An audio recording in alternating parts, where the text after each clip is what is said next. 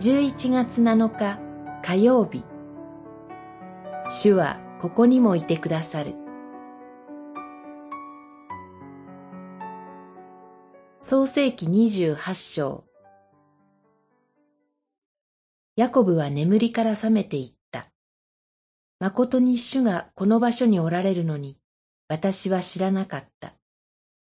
28章16節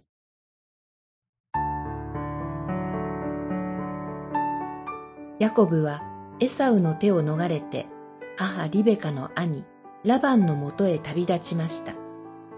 家族を離れ、ただ一人知らぬ地へ向かうのは大きな不安が伴ったことでしょう。彼はとある場所で一夜を過ごし、夢を見ます。天からの階段が地に向かって伸び、神の見つかいたちがそれを登り下りしている夢でした。夢から覚めたヤコブは、孤独な旅の途上にも、主が共にいてくださることを味わい知ったのでした。ここには素朴な驚きと喜びが感じられます。私たちは、主は天地の主であり、どこにでもおられると知っています。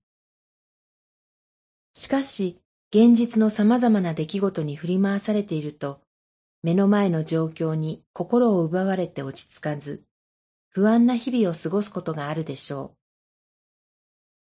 あるいはそれこそヤコブのように住み慣れた家を離れ、家族から旅立つ時もあります。そこには必ず不安がつきまといます。